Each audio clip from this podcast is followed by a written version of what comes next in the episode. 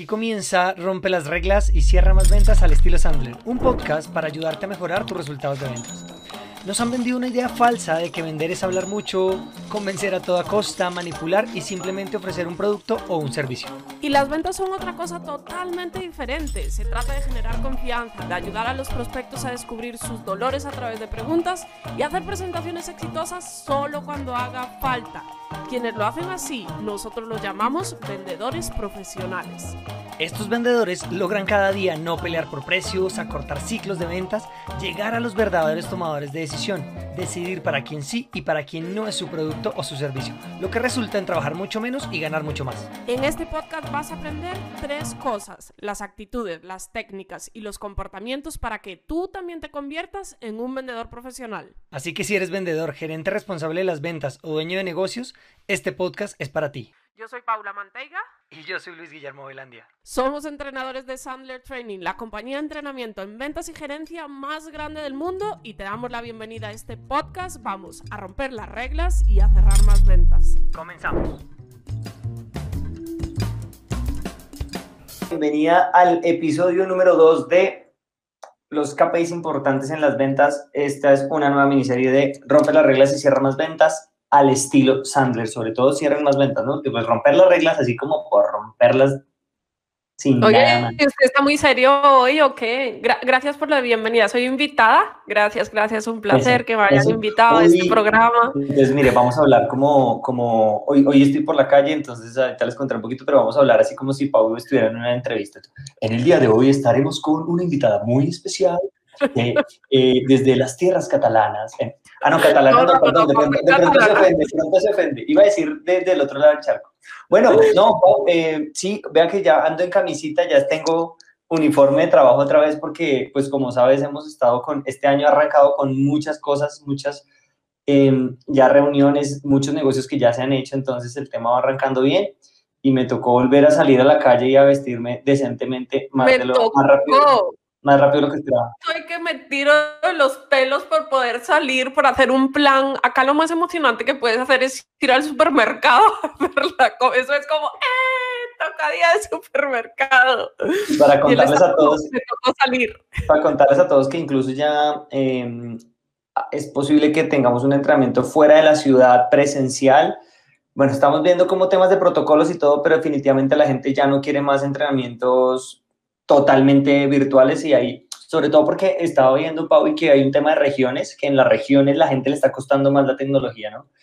En algunas partes, entonces, eh, bueno, pues algunas empresas sí quieren todo virtual y otras no, entonces, bueno, en eso estamos, pero vean, los negocios se siguen haciendo. La diferencia entre los tiempos de crisis y los tiempos de abundancia, es que en los tiempos de abundancia los negocios te llegan, en los tiempos de crisis hay que salir a buscarlos. Y si sales a buscarlos, seguramente se encuentran y se, y se pueden hacer. Entonces, eh, Totalmente. pues nada, vamos a ver quién está ya conectada para dar la bienvenida. Sí, porque hermano, ya usted está muy serio. O sea, mandes a mirar, sí que alguien lo mire. Yo hoy quiero dar un premio Nobel.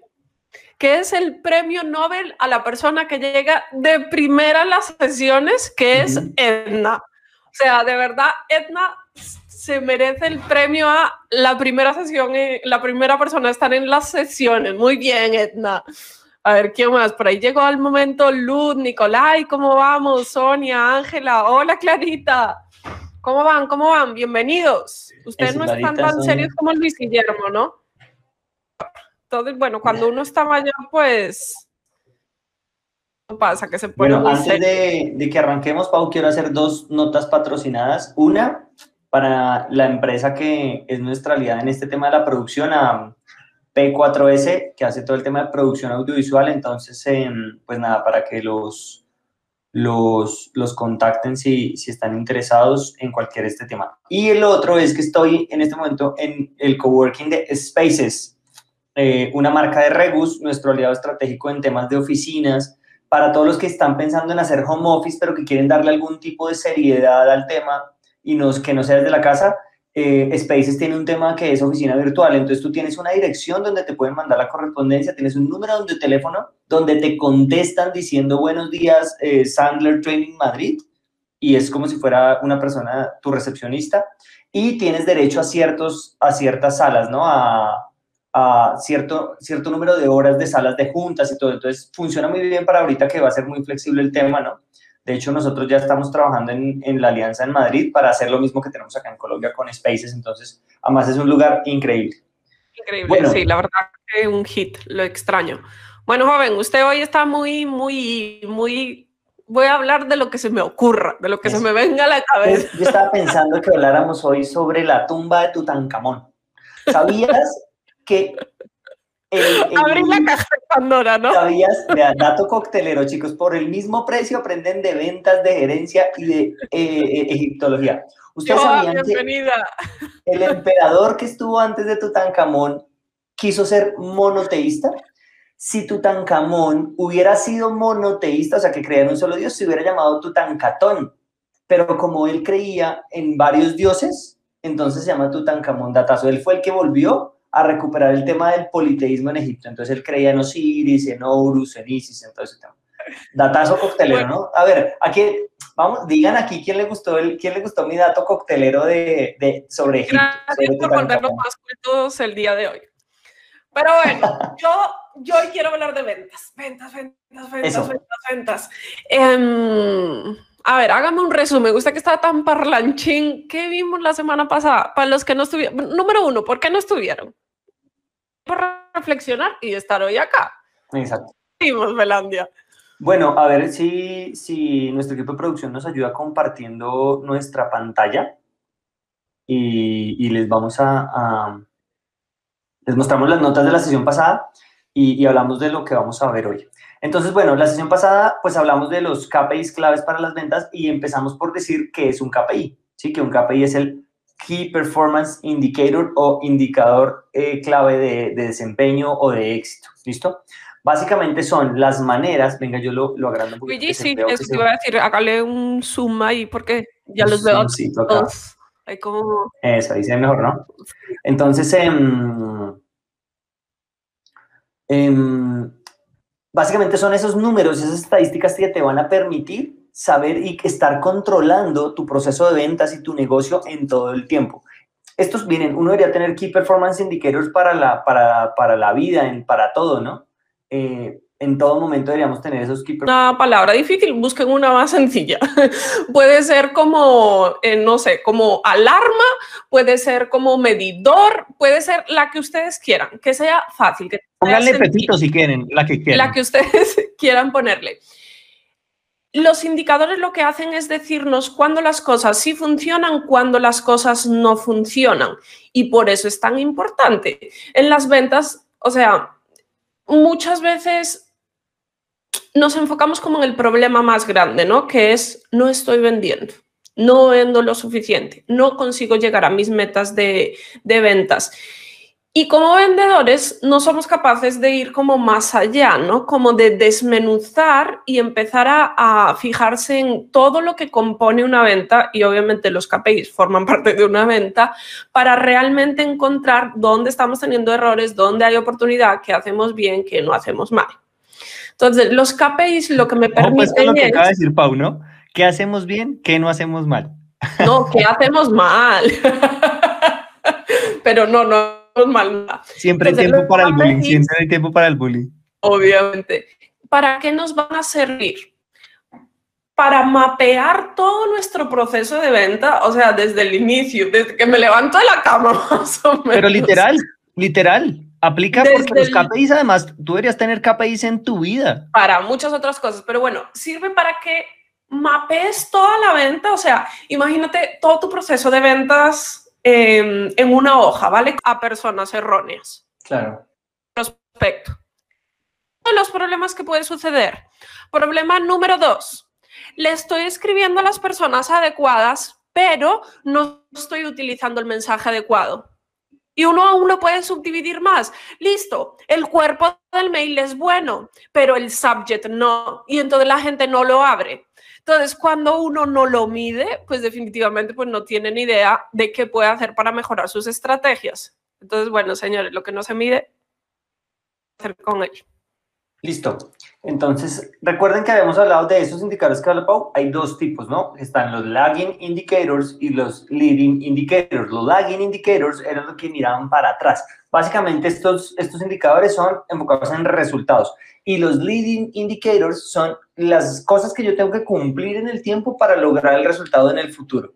Entonces es, lagging, me paro aquí y miro hacia atrás. Leading, me paro aquí y miro hacia adelante. Entonces, no hay un indicador mejor que el otro, simplemente hay que tener los dos. Acuérdense que les dábamos el ejemplo del pollo, ¿no? Paula se come medio pollo, eh, un pollo, yo me como cero pollos y entre los dos nos comemos medio pollo. Lo cierto es que yo tengo hambre porque Paula se tragó el pollo completo sola, y lo cual es cierto, parece anécdota, pero parece chiste, pero es anécdota.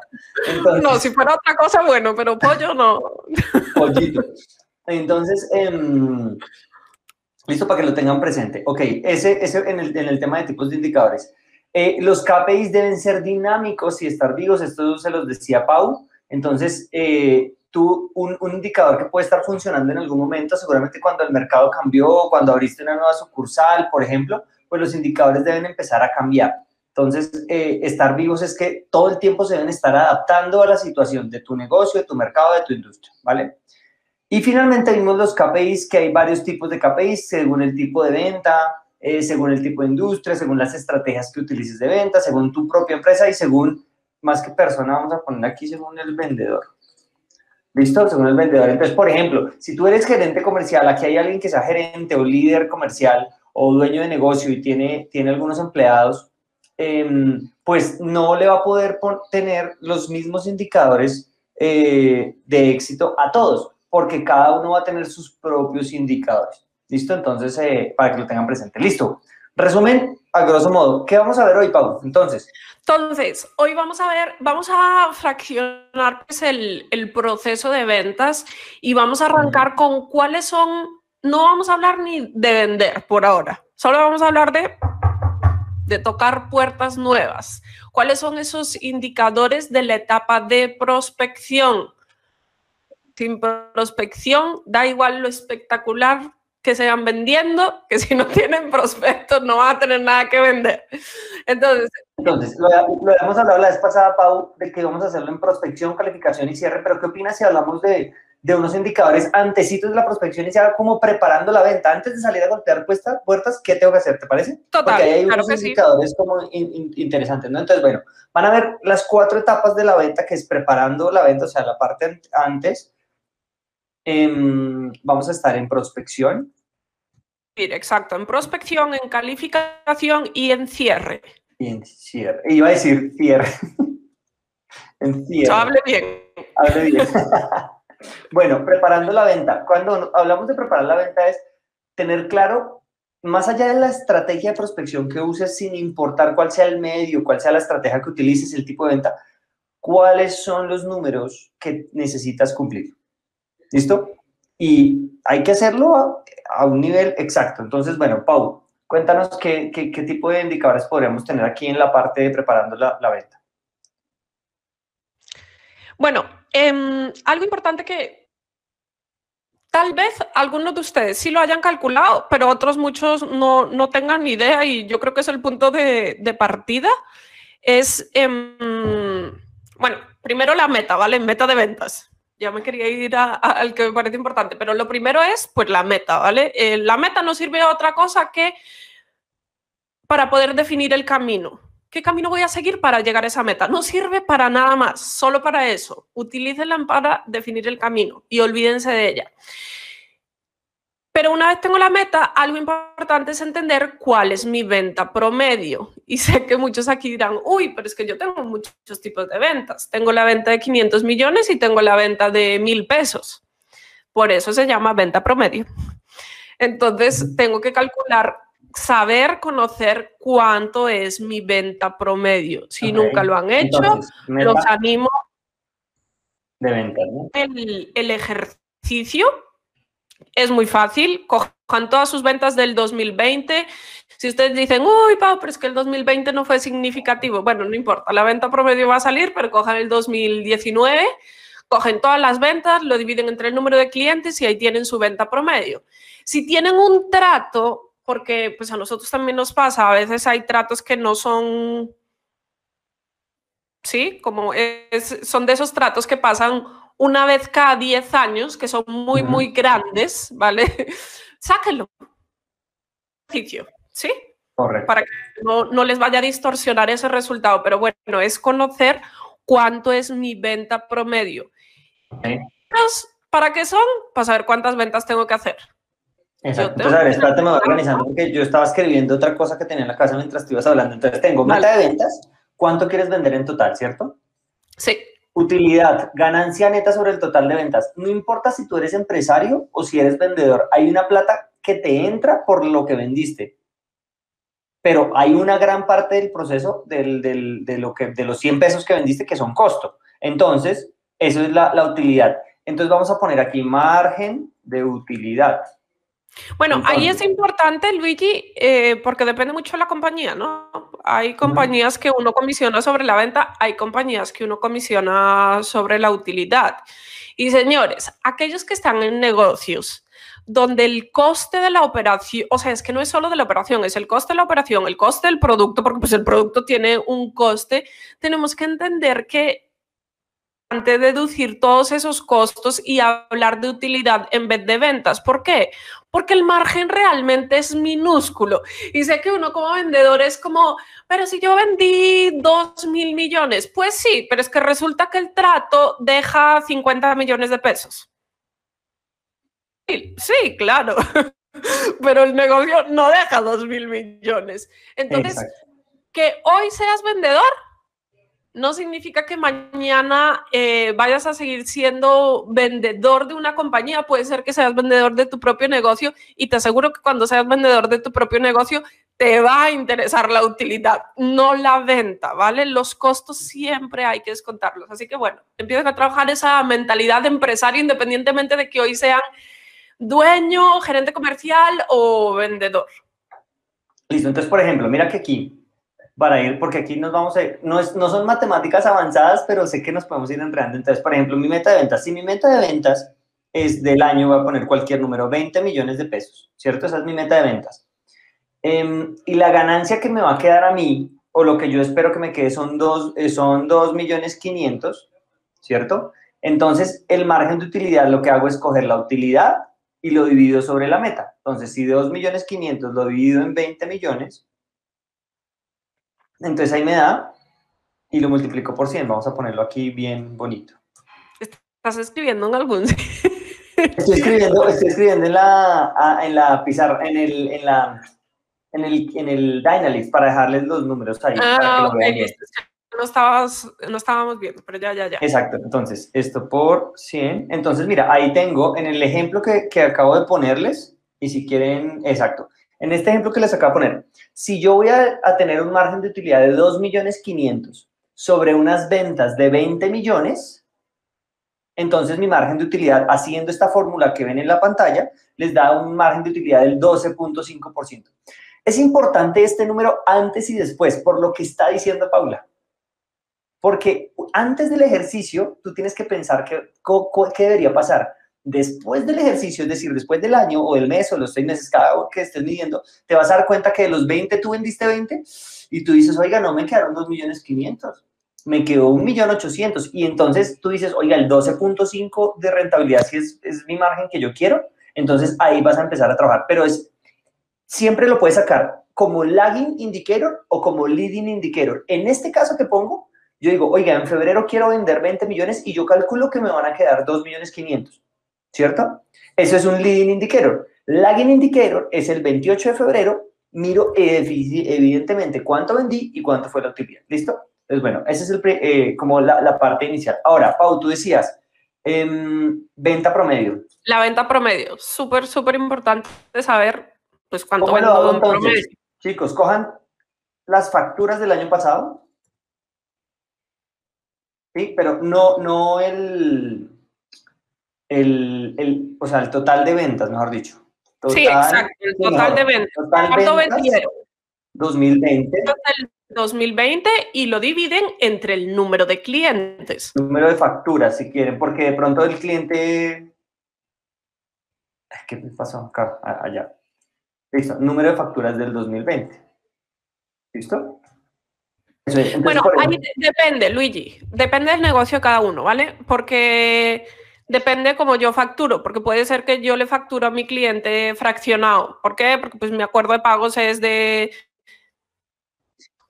¿vale? Y entonces va a haber cinco facturas, pero realmente es un cliente, simplemente es porque es el acuerdo de pago. Sí, bueno, sí, todo que lo revisen, cuál, dependiendo de su negocio, cuál les funciona más. Porque el otro extremo es que tú dices, lo dividí en dos clientes, porque realmente el año pasado solo tuve, pero realmente el ticket cada vez que te compra, tu venta promedio es lo que y cada vez que te hace una nueva compra. Entonces, exacto. Lo revises lo tienen que dividir entre el número de negocios. Exacto. Porque yo puedo hacer 20 negocios con Luis Guillermo. Desafortunadamente me tocó con él, entonces son los 20 con Luis Guillermo.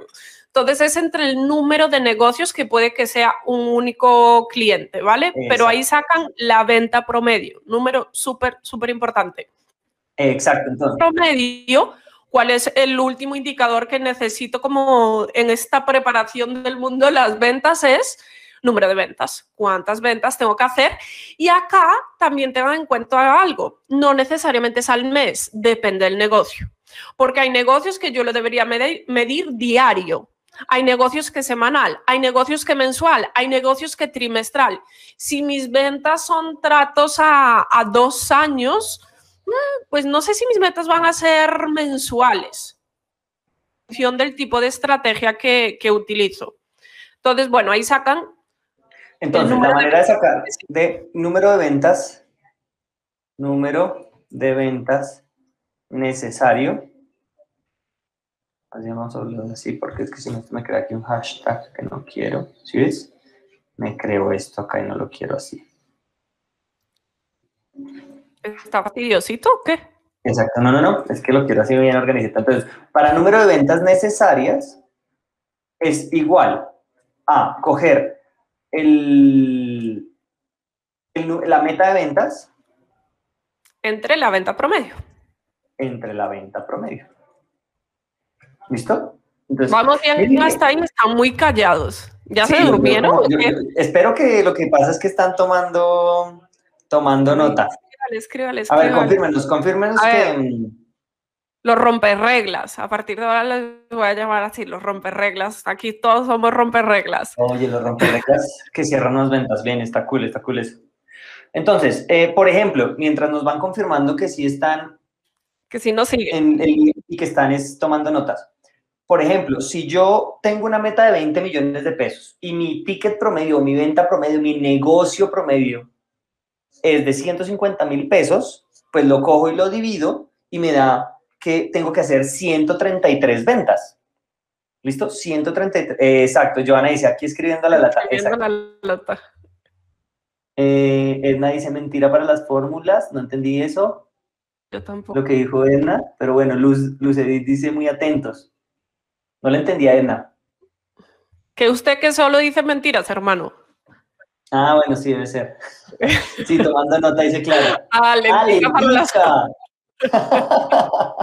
Lentica, no mentira. Tranquila, Edna, que realmente son, o sea, no son muchas y depende mucho de su negocio. Fíjense que ahora les decimos, oye, depende de su negocio, depende de cómo son sus ventas. No copien solo lo que hacen otros y ya. Aterrícenlo a su negocio, que realmente hagan sentido para ustedes y que realmente sepan dónde están parados en las ventas. Así que con calma, aquí no sino cansancio. Entonces, no te preocupes que no son fórmulas difíciles, son realmente sumar y restar. Pero, por ejemplo, a este número, si tú le sacas el algoritmo en base 3, vas a sacar la... No sabe. no, no es cierto, no es cierto. Listo. Em, entonces, mira, sencillo. Quiero vender 20 millones.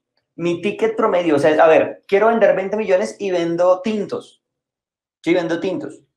Cada tinto vale 1.500 pesos. Entonces, simplemente cojo y digo, oiga, para vender 20 millones de pesos en tintos de 1.500, pues tengo que vender 13.333 tintos. Vean que es así de sencillo.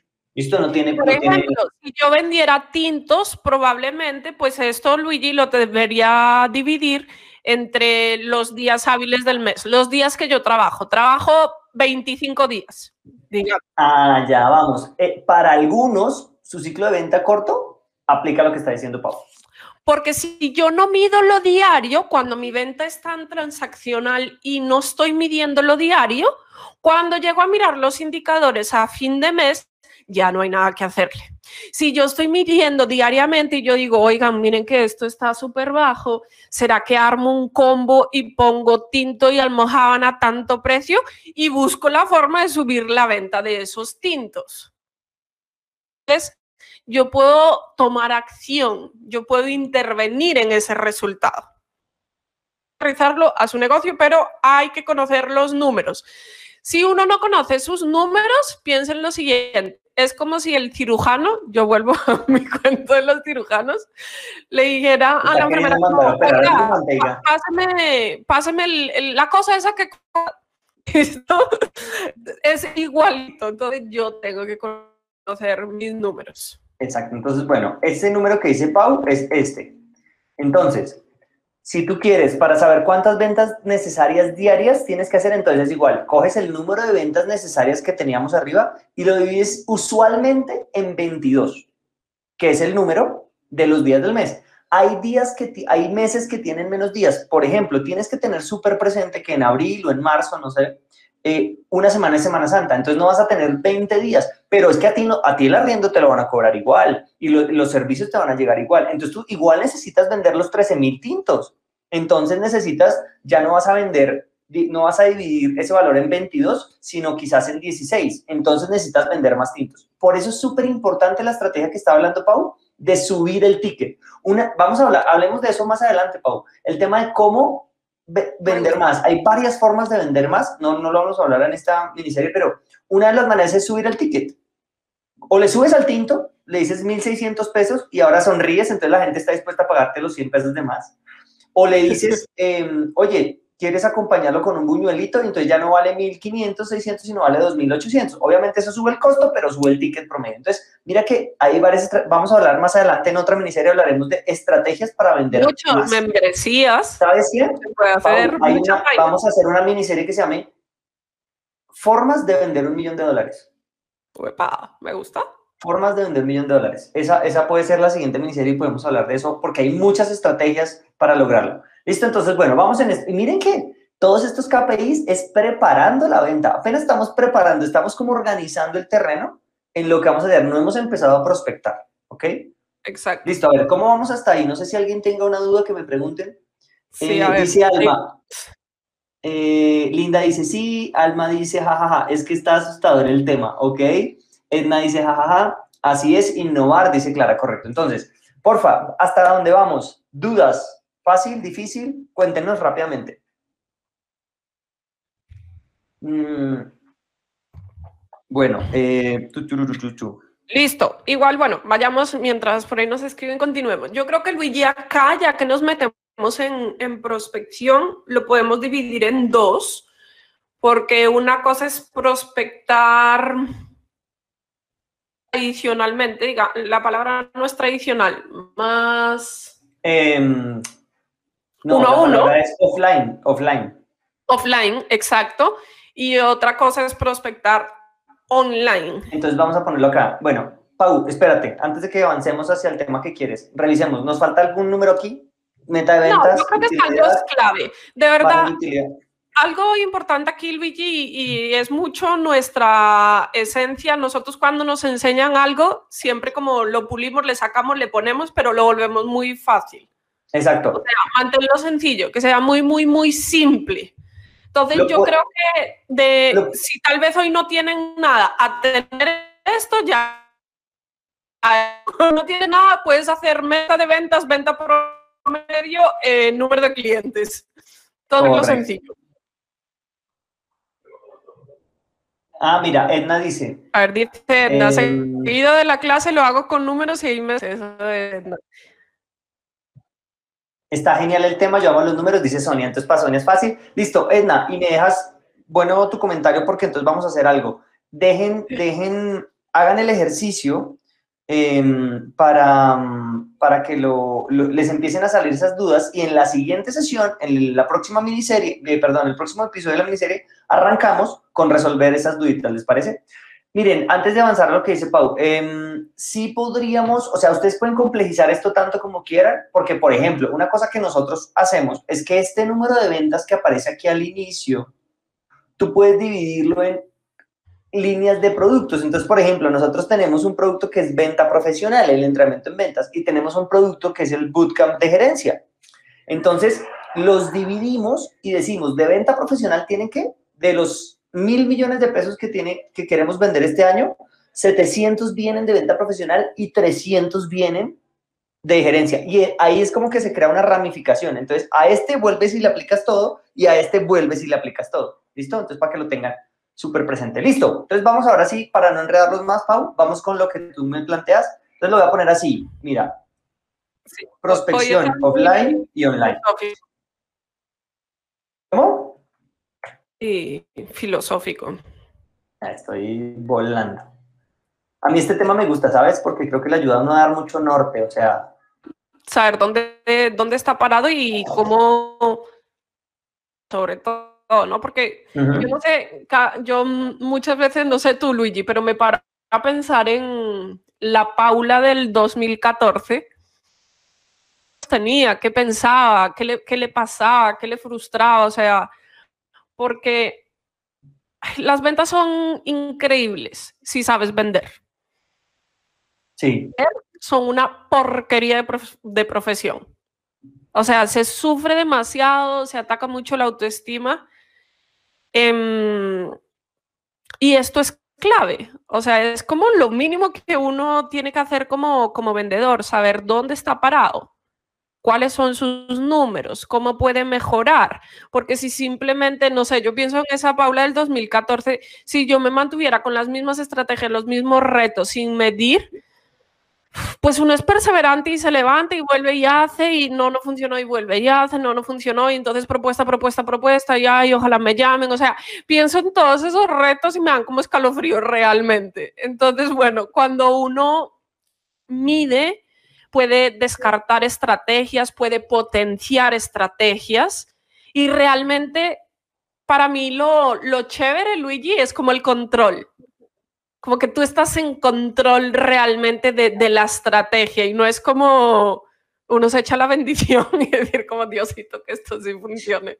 Exacto, no, y, y, obviamente en el camino te vas a encontrar con muchos altibajos y te dices, pucha, pero lo que planeé al inicio de año no me está saliendo. Pero si ni siquiera lo planeas, va a ser peor porque no vas a saber en dónde estás parado. No, y si no lo mides grave, o sea, no puedes pasar todo el año haciendo lo mismo, lo mismo, lo mismo, lo mismo y nada. De hecho, de hecho, bueno, ahorita, ahorita yo sé que a nuestro equipo de producción, pero bueno, no le gusta tanto este tema de que yo les esté cambiando la pantalla. Pero ¿te parece si al final les mostramos rápidamente ese cuadrito donde pusimos por línea de negocio cuánto íbamos a vender en cada, más o menos para que ellos se den cuenta que que es real y que se hace así, ¿no? Excel les va a ayudar un montón si manejan Excel, que tampoco es tan difícil, pero les va a ayudar un montón a organizar sus números. Bueno, pero bueno, entonces con esto. Sencillo, vámonos con offline. A ver, Belandia, ilumínanos, ¿qué ese es tu mundo? Bueno, básicamente aquí el, el De las generaciones jóvenes. Ok. Entonces, básicamente, una cosa que tú tienes que, que entender es porcentaje de cierre. Digamos que ese es tu primer número que debes tener en cuenta. ¿Cuál es tu porcentaje de cierre? ¿Listo? Vamos a ponerlo acá, así. Porcentaje de cierre. Estamos en prospección, ¿no, Belandia? Sí, sí, estamos en prospección. Eh, perdón, de cierre, de... Mm, no, sí, de cierre. Es que, es que sí necesitas tenerlo claro. Vamos a profundizar en este número cuando hablemos de cierre. Pero ¿por qué es importante? Porque este te va a determinar el inicio. O sea, para tú saber cuántos prospectos necesitas tener necesitas saber más o menos cuántos cierres. Entonces, lo que vas a hacer para tu porcentaje de cierre es hacer lo siguiente. Que este es un número que se va a repetir mucho porque pues es uno de los lagging, ojo porque estoy mirando para atrás, de los lagging indicators más necesarios, ¿no? Entonces tú vas a coger el porcentaje de cierre, vas a coger Total de clientes, ahí sí, total de clientes de 2020, ¿sí? Total de clientes de 2020, dividido total vamos a poner aquí numeral mejor, número total de clientes de 2020 dividido en número total de nuevos contactos 2020. Aquí te puedo o les podemos poner un reto enorme, porque alguien va a decir, Luis Guillermo, no tengo ni idea cuántos fueron los nuevos contactos. ¿Sí? Exacto. Si no lo tienes, haz lo que eso, Paula. O sea, échale un tiro al aire a ver más o menos, calcule y yo creo. Si tienes al menos una base de datos en un Excel, pues em, total de negocios, mejor pongámoslo acá. Total de negocios 2020, total de nuevos contactos.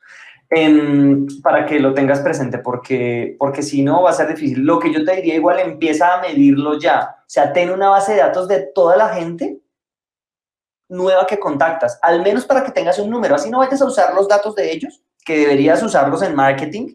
Después va, hay que hacer otra miniserie, Pau. ¿Qué hacer con un prospecto que no le vendí y cómo lo persigo sin, sin perseguirlo para venderle? O sea, ¿cómo perseguirlo desde marketing? Perseguirlo desde marketing y no desde ventas. En marketing sí se puede perseguir y ahí no va a aparecer uno cansado. Eso es otra No es perseguir, es como construye una relación. Por favor, no me ofendas. Bueno, eso es vaina. Eh, eh, mejor dicho, ¿cómo perseguir sin que se den cuenta? no, es construir relaciones. Construir esa relación a través de marketing y no a través de ventas. Eso también seguramente se los podemos enseñar en otra miniserie. Entonces, este número es importante. ¿Por qué? Con base en este número, con base en el porcentaje de cierre, tú vas a poder sacar cuántos prospectos necesitas este año. Entonces, contactos nuevos, número, de contactos nuevos. Este número va a ser clave. Número de contactos nuevos que necesitas este año para poder cerrar. ¿Listo? Básicamente lo vas a sacar sabiendo cuál es tu tasa de cierre. Entonces, tú vas a coger, para sacar el número de contactos nuevos, vas a coger la meta de, mm, de ventas. Espera que aquí ya me perdí. ¿Cómo es que es? Tengo que sacar meta de ventas Ventas, no, perdón, número de ventas necesarias. ¿Sí? Número de ventas necesarias. ¿Dónde está el número acá? Ventas necesarias. Y lo vas a em, multiplicar por la tasa de cierre. ¿Listo? Aquí no es dividir, sino multiplicar porque te va a dar mucho más. ¿Ok? Entonces tienes que tener en cuenta que si tú tienes una tasa, es decir, si tú de cada 10 personas cierras uno, pues para cerrar 10 tienes que tener 100. ¿Listo? Si cada, de cada 10 personas cierras uno, entonces multiplicas ese 1 por el, ese 10 por 10 y te va a dar 100. El 10%, que es la tasa de cierre, por los prospectos que necesitas, pues te va a dar 100. ¿Listo? Entonces, ahí está.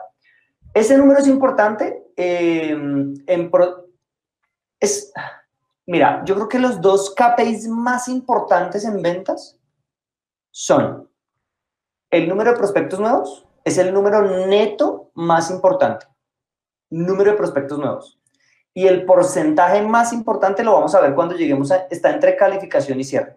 El número neto es número de prospectos nuevos. Y el porcentaje más importante lo vamos a ver cuando veamos, está entre calificación y cierre. Es cuáles pasan de ahí, pero bueno, eso se los explico más adelante. ¿Ok? Entonces, número de prospectos nuevos. Em, ahora, como estos números, estos contactos nuevos, los vas a dividir en estrategias porque tú vas a, ver estrategias de prospección de, vas a hacer networking, vas a hacer em, llamadas en frío, vas a hacer eventos, lo que sea. Entonces, número de contactos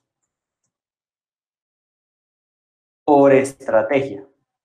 ¿Listo? Esto es muy fácil de sacar. Simplemente tú dices, si yo necesito contactos nuevos, lo le, le asignas un valor. Y este sí es así. Tú dices, bueno, más o menos yo debería estar sacándolo de esto. Esto lo puedes hacer, párele bolas. Esto lo pueden hacer versión lagging indicator. Entonces, la versión lagging indicator, por eso era importante que entendieran esto. Entonces, versión lagging. A ver, Luis, por acá te tienen varias preguntas. Voy, voy, voy lagging indicator. Entonces es, em, perdón, vamos a poner, explicarles primero el leading. Leading. Versión Leading Indicator. Creo que me quede bien esto acá. Exacto. Simplemente tú lo asignas. ¿Listo? Tú lo asignas. La versión Leading Indicator. Aquí adelante. A ver, voy a ir contestando preguntas. Dale. Mientras. Clara dice, ¿nuevos contactos o nuevos clientes? Clara, nuevos contactos. Estás prospectando. No hay clientes. Hay posibles clientes, que en las ventas, pues son prospectos. Entonces, bueno, nosotros les llamamos nuevos contactos. Y uno no puede perder el foco de la prospección. Y ese es uno de los grandísimos errores de los vendedores. Y es que prospecto pensando en vender. Uno tiene que prospectar pensando en agendar reuniones. Formas diferentes de prospectar. En una se ve el hambre. Simplemente haces tu trabajo. Entonces uno tiene que prospectar pensando en iniciar conversaciones, iniciar reuniones, lo que sea, ¿vale? Por eso son contactos nuevos. ¿Por qué? Porque es desde cero, o sea, puertas nuevas que hay que tocar. Puertas nuevas que tú vayas a tocar, nunca se van a reunir contigo. ¿Por qué? Porque no son tu prospecto. Exactamente, exactamente. Em, listo, entonces ven, Em, ah, bueno, aquí, aquí me, perdón, los enredé. En la de contactos nuevos no es una, es que si lo multiplicas por el número neto, sí, pero como ustedes lo van a multiplicar por tasa de cierre, entonces es división. Entonces, ojo, pues les voy a poner el ejemplo para que les quede clarito. No sé si están viendo nuestra pantalla en este momento, porfa. Confírmanos, eh, Javi, nuestro director de producción aquí, que eso, ya sé que lo estamos viendo. Entonces, si tú necesitas vender 10, por ejemplo, ¿cierto? Necesito vender 10 y tu tasa de cierre es del 10%, entonces divides ese 10 en 0.1, que es el 10%. 0.1 es igual a 10%. Y entonces, mira, 10 dividido, a ver, yo quiero ver si se ve acá. 10 dividido 0.1 eh, te da 100. Entonces, ese 100 es el número de nuevos contactos que tienes que hacer porque ya sabes que de esos 100, 90, a 90 no le vas a vender. ¿Listo? A 90 no le vas a vender. Entonces, tienes que eh, tener eh, en mente que vas a prospectar un montón a gente que te va a decir que no. ¿Listo? Y si, miren, aquí es clave, si tú te concentras en llegar a 100 prospectos nuevos, la estadística no te va a dejar morir, la estadística no falla. Vas a, a lograr las 10 ventas, ya está. Bueno, ojo, puede ser que un mes llegas a 9, pero otro mes vas a llegar a 11 y uno con otro va a compensar. Al final del año te va a dar que tu tasa de cierre es del 10%. ¿Cómo es tu tasa de cierre? ¿Qué pasa si mi empresa es nueva, nació en medio de la pandemia, eh, se han hecho pocas ventas y pues los números no son súper confiables porque pues circunstancia que nadie se esperaba? Mira, yo te digo, haz, como decía Pau, invéntate los números, pero invéntatelos, te toca hacer el ejercicio en tres escenarios. Te toca hacer el mismo ejercicio en tres escenarios. Imagínate un escenario pesimista. Tú dices, de cada 30 personas que voy a hablar, le voy a vender a una. Eso es una tasa de cierre súper bajita. ¿Visto? De cada 30 le voy a vender a solo una. Ahora vamos a hacer un escenario conservador. Conservador es que de cada 15 le voy a vender a una. Y un escenario optimista. De cada 8 le voy a vender a una. Entonces, e, planeas un, un, escenario pesimista, un escenario eh, conservador y un escenario optimista. E igual, Diana, bueno, no conozco tu caso en concreto, ¿no? Pero igual no subestimes la información que tienes. ¿Por qué? Porque tú dices, se hicieron muy pocas ventas, pero puede ser por muchos motivos. Número uno, porque no tocamos las suficientes puertas. Número dos, pues si tocamos las suficientes puertas, pero no estábamos llegando a tomadores de decisión. O resulta que estamos haciendo muy mal proceso de ventas, pero algo de información tienes, ¿sí? Si tienes más o menos cuál ha sido, aunque las ventas sean muy pocas, tienes cuál ha sido tu porcentaje de cierre, o sea, si tienes algo de información. Y lo cierto es que por la pandemia sigue ahí, o sea, no es que hoy sea un, un cambio súper grande, entonces yo te recomiendo que usa los números que tienes, no los subestimes, ¿listo? Úsalos y construye igual estos escenarios que Luis Guillermo te da. O sea, puedes utilizar los resultados que tuviste el año pasado como el escenario negativo, ¿vale? Y con base en ese escenario, pues, trabajar en proyecciones más positivas. Pero si tienes algo de información ahí, así que no vayas tan como a ver qué, porque utiliza la información porque sí la tienes. Sí, no, es necesario, como les dice Pau, a ver, no es necesario que tú digas, ah, es que los cinco años anteriores, no, miren, un mes ya mide, dos meses, obviamente vas acumulando la información, pero con dos meses, con un mes ya más o menos sabes, eso es como la frase, como es el desayuno, ya sabes cómo va a ser el almuerzo. Entonces, como te fue un mes, seguramente va a ser el otro. Cuando tengas un año, lo único importante de tener un año completo es que hay unos temas de estacionalidad de las ventas que digamos, no es lo mismo febrero que junio para temas de vacaciones, por ejemplo. Entonces, si tú vendes una agencia de viajes, seguramente en junio va a subir. Entonces, es lo único que va a cambiar. Y por eso es importante al final completar un año. Pero por ahora, como dice Pau, arranca con los números que tienes. Oye, ¿te falta algún número? Tal. Mira que aquí nos preguntaba, eh, Pau, nos pregunta Luz María Talero, dice, ese es el tema más importante, ¿cómo conseguirlo? Se puede tener el dato de ventas necesario, pero ¿cómo lograrlo? Luz María, hay dos estrategias que, mm, hay dos miniseries que hemos hablado de prospección, porque ese tema es prospección. Aquí estamos hablando de indicadores clave. seguramente más en otra miniserie hablaremos de prospección, pero ya hemos hablado de miniseries en las que hemos hablado de cómo prospectar, de cómo conseguir nuevos contactos. Entonces, no vamos a poder responderte esa pregunta en esta porque aquí estamos enfocados en los números, ¿vale? Listo. Eh, a ver, no sé si había más preguntas. Em, Creo que no. Ahí está Dani. Dani. Ramos dice, Dani Ramos dice aquí, tarde, pero aquí estoy. Dani, te sugiero que te veas este episodio desde el principio, en repetición, porque realmente está muy importante esta parte. Bueno, rápidamente para avanzar. Listo, tenemos entonces número de contactos nuevos, eh, ya sabemos que es ventas necesarias dividido la tasa de cierre en, en decimales. Voy a ponerles aquí. En decimales. ¿Listo?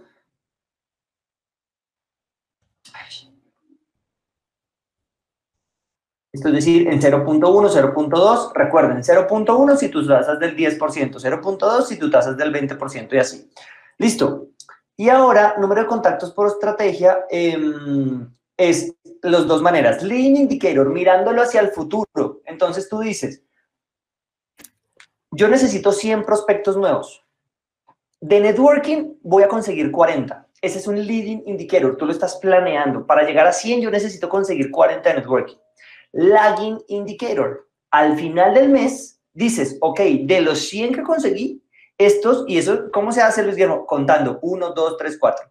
Oye, estos 5 fulanos llegaron por networking. Resulta que yo conseguí los 100, pero me di cuenta que la estrategia que más me trajo no fue networking. Yo pensé que networking me iba a traer 40 y resultó que me trajo 5.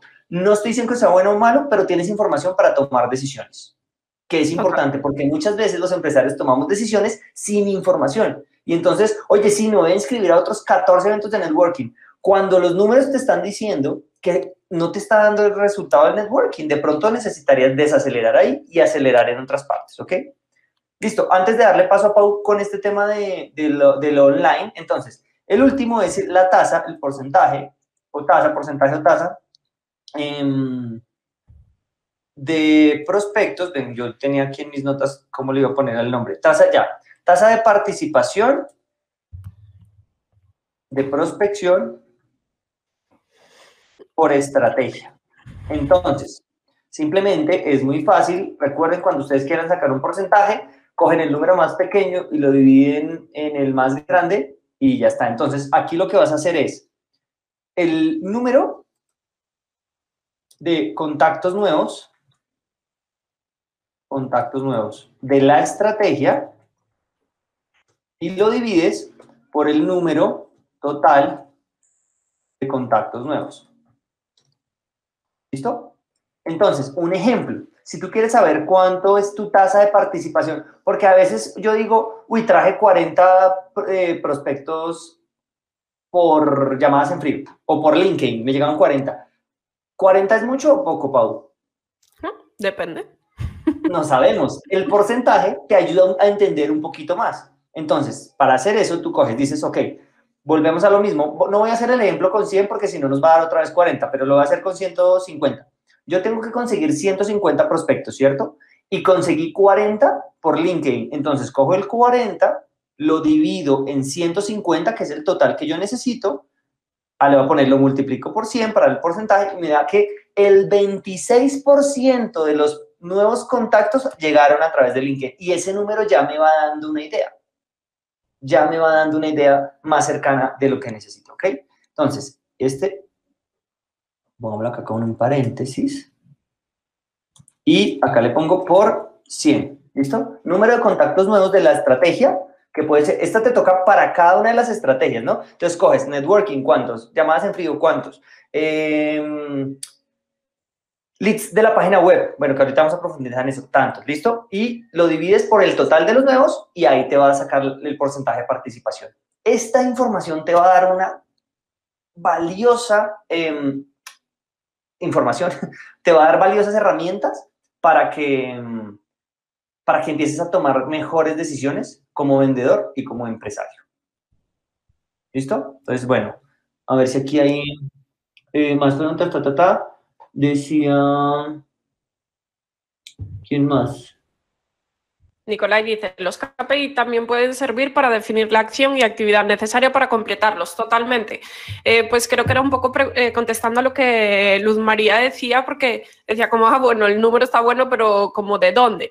Obviamente eso, como dice Nicolai, pues te da norte. Tú ya sabes, tengo que hacer 100 contactos nuevos, bueno, pues ahora ponte a trabajar en qué estrategias vas a utilizar para conseguir esos contactos nuevos. Sí, porque es que imagínate que tú dices, para saber cuánta gasolina necesitas, primero necesitas saber para dónde vas. Porque, como decía don Guillermo Morero, Pau, el que no sabe para dónde Morero. va. ¿Yo qué dije? Te entendí, Morero. No, Morero. Don Guillermo Forero. Don Guillo Forero. El que no sabe para dónde va, Ya llegó. ya, Ya llegó. llegó. Entonces, donde estás es tu límite. Si tú ya sabes, no es lo mismo cargar gasolina para ir hasta Barranquilla, bueno, una ciudad a mil kilómetros de Bogotá, que para ir a Melgar, que está a 100. Lo primero que necesitas determinar es ese 100, o sea, son 100 o 1000. Ese, número es importante. Ya después miraremos de dónde lo saco, pero lo importante es tenerlo. Listo, Pau. No sé si quieres agregar algo aquí en, en esta parte de, de los indicadores offline. No, o sea, nuevamente, ustedes no tienen ningún, si, si ya tienen, bueno, pues tomen los que no tienen o los pueden pulir o cambiar o... O dicen, no, no, no, lo mío es más pro, pues espectacular. o sea, lo importante es medirlo. Si no tienen indicadores, empiecen poco a poco. O sea, no se estresen. Para mí son más que suficientes los que están ahí, Luigi. O sea, más que suficientes. Vamos a irnos eh, a, a online y bueno, en online veíamos en la primera sesión, ¿vale? Depende mucho del tipo de negocio, del tipo de venta, del tipo de estrategia. Entonces, en online probablemente va a haber muchas formas de medir, porque online significa muchas cosas. Online puede ser eh, mi página web, mi página web orgánicamente, es decir, orgánico que significa sin pagar, sin meterle publicidad. Online también puede ser a través de Facebook Ads o de LinkedIn o de Google, pero pagando. Entonces, bueno, va a depender un poquito de, de la estrategia, pero yo quiero, recuerden, esto es una caja de, de KPIs y ustedes tienen que coger los que les sirvan y adaptarlos a, a su tipo de venta, a su tipo de estrategia. Entonces, bueno, yo acá les voy a dar varios indicadores, pero depende mucho de, de la estrategia, ¿vale? Yo, ¿te, parece si dejamos, Pau, aquí en redes sociales también orgánico y pagado porque alguna cosa llega cuando tú haces redes sociales orgánico, ¿no? Eh, Sí, lo que pasa, Luigi, es que voy a ser muy honesta. ustedes tienen que ser una marca muy reconocida para que el orgánico dé algún tipo de resultado que valga la pena medir. O sea, lo que Eso es cierto. Lo que llegue, eh, como dirían por ahí, es una bendición, pero no es algo representativo como para que mm, para que yo me base, o sea, como que base mi estrategia en eso. ¿Por qué? Porque pues es mentirme, es como decir, ay no, sí, va a llegar orgánicamente a través de mis redes. Igual, igual te ayuda a que lo midas, igual te ayuda a que lo midas y te des cuenta que el resultado es cero. Sí, exacto. O que puede llegar uno, dos, alguna cosa puede llegar, pero lo cierto es que y tal y en lo online cada vez, lo que digo, a no ser que tú seas una compañía que está muy bien posicionada, ¿vale? Que es reconocida en el medio y la gente te conoce, la gente sabe quién eres. Cada vez lo orgánico funciona menos. O sea, no es que yo tengo una página web espectacular, pues sí. Pero si no metes un peso, hay algo que yo te puedo garantizar y es que no va a llegar gran cosa. ¿vale? Bien sea porque haces campañas en Facebook o en Google o la estrategia que, tú utilices, pero lo orgánico no funciona. ¿Por qué? Ustedes piensen solo en Google. Si tú entras a buscar cualquier cosa, capacitación en ventas, de primero, en las primeras filas, son las personas que están pagando por aparecer ahí de primeros. Y tú en Google, ¿cuánto esculcas? Mira la primera página, pero no te vas a la segunda. Correcto. Eh, pues lo, lo pago es lo que más funciona hoy. ¿Eso significa, tengo que hacer la inversión del siglo? No, uno puede empezar a hacer cosas chiquitas. O sea, nosotros hacemos temas digitales y tampoco es que hagamos la inversión del siglo en lo digital. Entonces, vamos a ver varios indicadores que algunos aplican para unas estrategias, otros para otras.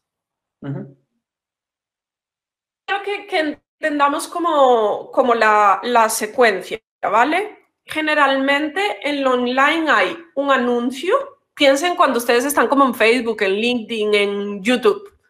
Primero hay un anuncio, ¿vale? Que esa es como la forma de que me vean, ¿ok? Como de, empezar eh, la relación con, con alguien. Después del anuncio, generalmente viene algo gratis, algo que o algo gratis o una oferta muy chévere que tú le das a alguien, pero siempre recibe algo gratis. ¿Para qué? Porque estamos trabajando nuestra confianza. En lo digital, ¿sí? Como quiero que me veas, quiero que empecemos a, a construir una relación. Entonces, el primer KPI que yo tengo que tener es lo que en digital se llama el porcentaje de clic en el anuncio. De cada de cada mil personas o de cada 100 personas, ¿cuántos hacen clic? ¿Es CPA o CPI? No, CPA, ¿cierto? Eh, CTR se llama ah, eso. Pues Pero no se, no se líen. O sea, no, aquí todo muy, muy básico. Es Pero ¿sabes, qué, ¿sabes, qué sirve, ¿sabes qué sirve para una cosita? Porque una de las cosas que siempre les hemos dicho es, es, miren, en esto, para que valga la pena, no lo hagan solos porque van a perder plata. Mejor contraten a alguien pero empezar a conocer, y yo creo que Pau nos va a tocar hacer otra miniserie enfocada en este tema. Quiero hacer miniseries. Más miniseries, ya tengo tres temas. Entonces, pero empezar a conocer el, los términos va a ayudar a que no les metan los dedos a la boca y que, ah, sí, es que el CTR y el CPA y el CPI y el PPA, entonces tú ya más o menos entiendes un poquito de qué se trata. El CTR, entonces, que es click to rate, ¿no? El CT, exacto. es el porcentaje de clic. ¿Por qué? Y yo lo veo todo el tiempo que hay personas que creen que la plataforma de Facebook no es muy compleja, lo que es complejo es tener una buena estrategia. Em, tú puedes hacer un anuncio y que ese anuncio sea una porquería. Perdón por la honestidad, que yo también he mirado muchos de los anuncios que hacía en el pasado y decía, madre mía, y encima le metía dinero, qué vergüenza. Entonces, ese es un número súper, súper, súper importante, el porcentaje de clic en el anuncio. Si yo estoy llegando a gente totalmente frío, gente que no me conoce absolutamente nada, ese porcentaje de 1, ¿vale? Del 1%. Si está por debajo, eso es malo, ¿vale? El anuncio es malo. Cámbialo. No es como, ah, la gente no está comprando. No, no, no, no, no, no. No es que la gente no esté comprando, es que tu anuncio es malo. Entonces, mire, porcentaje de clics es igual, o sea, ¿cómo se saca? Las personas que dieron clic dividido sobre todas las personas que lo vieron. Entonces, tú, ese anuncio se le mostró a mil personas, ¿sí? Exacto. Pero de esas mil, solamente 80 le dieron clic. Entonces, vamos a hacer el ejemplo con ese número. Que creo Exacto. que estoy diciendo una vaina loca, pero bueno, 80 personas Es la el Netflix de las ventas. ¡Yujú! Eso, dividido 1000. Entonces, igual por 100, eso te da una tasa del 8%, que esto sería una locura, ¿no, Pau, para digital? Eh, eso en frío es casi imposible. Eh, Sí, por eso, o ¿cuál sea, sería el como mejor dicho, tú le estás rompiendo. Sí, total. ¿Cuál es el tema aquí? La pandemia eh, trajo cosas muy buenas, ¿no? Y es que muchos están en el mundo digital, pero hacerlo bien no es fácil. Eh, un Entonces, porcentaje un- de Un asterisco. encima de uno está bien, por, encima, de uno. de uno, uno. 1,50, por 1,60, 1,70, por ahí está, Está bien. bien. Listo. En frío, ¿vale? En frío. Porque si, por ejemplo, yo, no sé, yo soy una compañía que tengo una base de clientes y le estoy mostrando anuncios a mis clientes, ese porcentaje tiene que ser más alto. ¿Vale? Tiene que estar por encima de 3. Ok, entonces espérate, si es una base de datos, Entonces ven mis anuncios y no hacen clic, o el anuncio es malo o lo que les estoy ofreciendo es malo. tiene que ser por encima de qué, Pau? Cuando es enseñarle anuncios a mis clientes por encima de 3. 3%, Por encima, vea esa vaina, por encima de 3% está bien. Pero bueno, los que aquí hacen anuncios, primer KPI que tengo que Para tener claro es el porcentaje de clics en mi anuncio. ¿El anuncio es bueno o es malo? La gente está entrando al anuncio porque es la puerta de entrada. Ujú. Scroll, scroll, scroll, bien sea en YouTube, bien sea donde sea. La gente está haciendo clic. Eso es lo primero. Listo. Generalmente, cuando yo tengo este tipo de estrategias, hay un anuncio y ese anuncio los manda a una página. ¿Vale? En esa página puede ser, no sé, que yo te, entrego, eh, ven a una sesión de mm, diagnóstico y te la doy gratis. ¿Para qué? Para que vengas hasta mi negocio. Piensen, por ejemplo, esto lo utiliza mucho la industria de los odontólogos. Ven, te hacemos una revisión gratuita y entonces tú valoración. del odontólogo con el Exacto. plan de vida de odontología.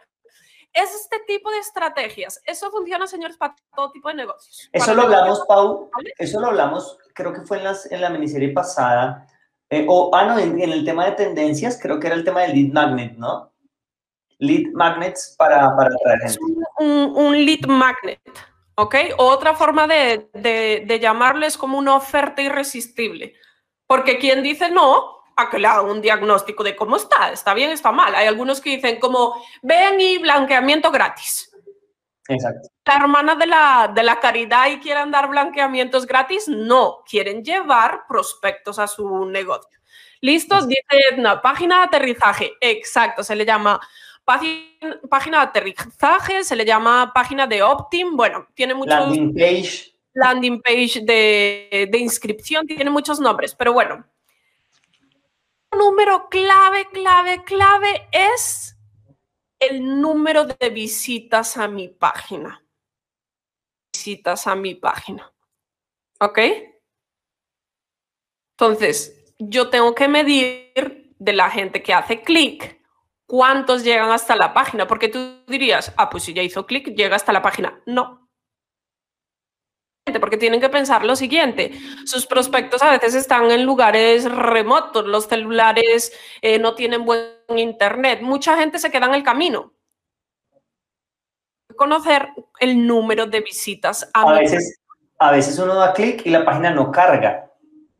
porque tiene imágenes muy pesadas, o sea, pueden pasar muchas cosas realmente, ¿vale? Este Entonces- es un número fácil de sacar porque es un número neto que te lo da, te lo da la plataforma. La plataforma te dice... La plataforma, sea cual sea, Google, Facebook, la que sea. Eso te lo exacto. da la plataforma. Ya que conozco el número de visitas, porcentaje de conversión al lead.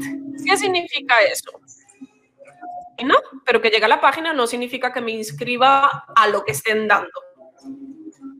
¿Cuántos de los que llegaron a esa página tomaron la acción que tú les pediste que, hicieran? Bien sea descarga este ebook, bien sea eh, ven y visítanos si tengo un diagnóstico gratis, bien sea hagamos una reunión de Zoom y hago una evaluación de las estrategias de tu negocio. O sea, sea lo que sea lo que yo estoy entregando en esa página es qué porcentaje de las personas que llegaron a esa página que tú les estabas pidiendo que hicieron.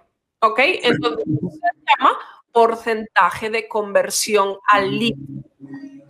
Y nuevamente esto nos da, em, esto es muy fácil, porque escoger número, el número de visitas y el número que rellenaron el formulario. Entonces ya hay ese porcentaje de, conversión. ¿Por qué es tan, tan, tan importante este número? Muchas veces em, la página es fea. La página está mal explicada. Es buena. O sea, realmente ahí pueden estar pasando muchas cosas y saben que yo casi siempre me atrevo a decir que si la página no convierte, porque la oferta no es buena. Decimos, ah, pero es que, o sea, em, eso, como te hago un diagnóstico gratis, ¿quién no va a querer eso? Que a ti te parezca espectacular no significa que a tu prospecto le parezca espectacular. Entonces, casi siempre ahí lo que les digo, si no está convirtiendo, la oferta no es buena y yo lo veo todo el tiempo en, en, los negocios, en las compañías, es como, pero es que yo no quiero dar nada gratis, yo quiero vender de una, pero pues seamos honestos, apenas te están conociendo. O sea, en el mundo digital igual hay que construir relaciones. Tú no vas por internet y dices como, ay, voy a pagar 10 mil euros por esto tú tienes que construir una relación con tus prospectos. Entonces, si tú tienes un negocio local, si tú tienes un, negocio pues B2B, igual tienes que buscar la forma de construir esa relación y este es el mejor camino. Mejor camino. Y ya, Luigi, en prospección, mira que esos son los básicos. No necesito más. Ahí está. Igual ahí es lo mismo que, que arriba, ¿no? Yo necesito saber pues cuál es mi meta de ventas en lo digital. Tengo que hacer em, cuánto es mi venta promedia y cuántos contactos tengo que hacer. Funciona igualito. De hecho, pues Luigi, aquí les cuento que es un poquito lo que nos está pasando a nosotros. Eh, pues nosotros conocemos los números de lo digital en Colombia, pero no conocemos los números de lo digital en España. Entonces, en este momento estamos en ese proceso de empezar a probar para construir esos números porque no sabemos cómo, cómo va a funcionar acá. Chicos, clave, los números del offline, los porcentajes deben ser exponencialmente más altos que los del digital. O sea, la tasa de conversión del 1% no te sirve en el offline. O sea, en lo que tú estás haciendo offline, que es uno a uno, tu trabajo como vendedor, no te sirve tasas del 1, de hecho están alrededor del 30%. En la tasa del digital sí. ¿Cuál ¿Cómo se compensa? Que en el digital tú llegas a mucha gente. En cambio, en un evento de networking, pues puedes conocer a 20. En cambio, en un webinar digital, puedes llegar a 300 al tiempo. Entonces, depende, de 300. Ah, sí. Depende mucho, tienen que tener en cuenta lo siguiente, ¿vale? Que en lo online, en lo online hay dos tipos de, de estrategias. Están las estrategias donde yo llego a interrumpir, estrategia de búsqueda. Interrumpir es, recuerden lo que hacemos. Estoy en Instagram y de repente me sale un anuncio. Eso es interrumpir. Búsqueda, ¿qué es? Necesito acá para mi estudio. Y entonces yo entro a Google y busco sillas estudio. Eso es búsqueda. Entonces, en las de búsqueda, como pues ya el prospecto está buscando algo, pues los porcentajes son más altos. El prospecto ya está buscando resolver un reto, problema, deseo. En las de interrupción, los porcentajes son mucho más bajos. ¿Por qué? Porque pues estás interrumpiendo. De hecho, seguro que muchos de los que están acá, que ustedes llegaron a algún programa de, de nuestro de Sandler, pues algún día estaban en Facebook, estaban en Instagram, vieron un anuncio nuestro y dijeron como, ah, mira esta vieja que habla tan raro, a ver de qué está hablando. ¿Vale? y muchos se quedaron en el camino, muchos. Los números son, em, es mucho más de, de volumen. ¿Verdad? Para arrancar el registro de estos números es absolutamente suficiente. Ahí está, ahí tienen, miren, si tienen esta información, estamos del otro lado, verdad, chicos, de verdad, aquí tienen, aquí tienen más información de KPIs que el 95% de las compañías y de, las, de los vendedores. Entonces están adelante, ¿listo? Están súper adelante con empezar. Miren, cuando uno empieza algo, ya va por delante del 50% de la gente, porque la gente no empieza. Mira, Linda Piñeros dice, Paula, si tal vez sabes, estoy viendo el administrador de anuncios en Facebook, el porcentaje del clic se toma el número de la columna resultado y alcance. Uy, Pau, aquí eres tú la que... Eh, pon el que, el que dice CTR saliente único. CTR saliente único. Todos los resultados tienen que ser únicos. ¿Por qué? Porque es que él mide cualquier cosa. Así en la pantalla, no dice clic en el anuncio. Ok. Entonces tiene que ser salientes únicos. CTR saliente único. Entonces, chicos, antes de que se me vayan, em, esta clase merece repetición, pausa y play, pausa y play, dice Joana. Gracias a todos por haberse conectado, chicos. Tengo 36 personas conectadas y 6 likes. Por favor, ayúdennos a, dándole like aquí al video. Eh, déjennos sus comentarios ya más adelante. Cuando vean la repetición, ya se les va a activar la caja de comentarios. Entonces, para que por favor le escriban ahí, déjenos sus comentarios que se llevan.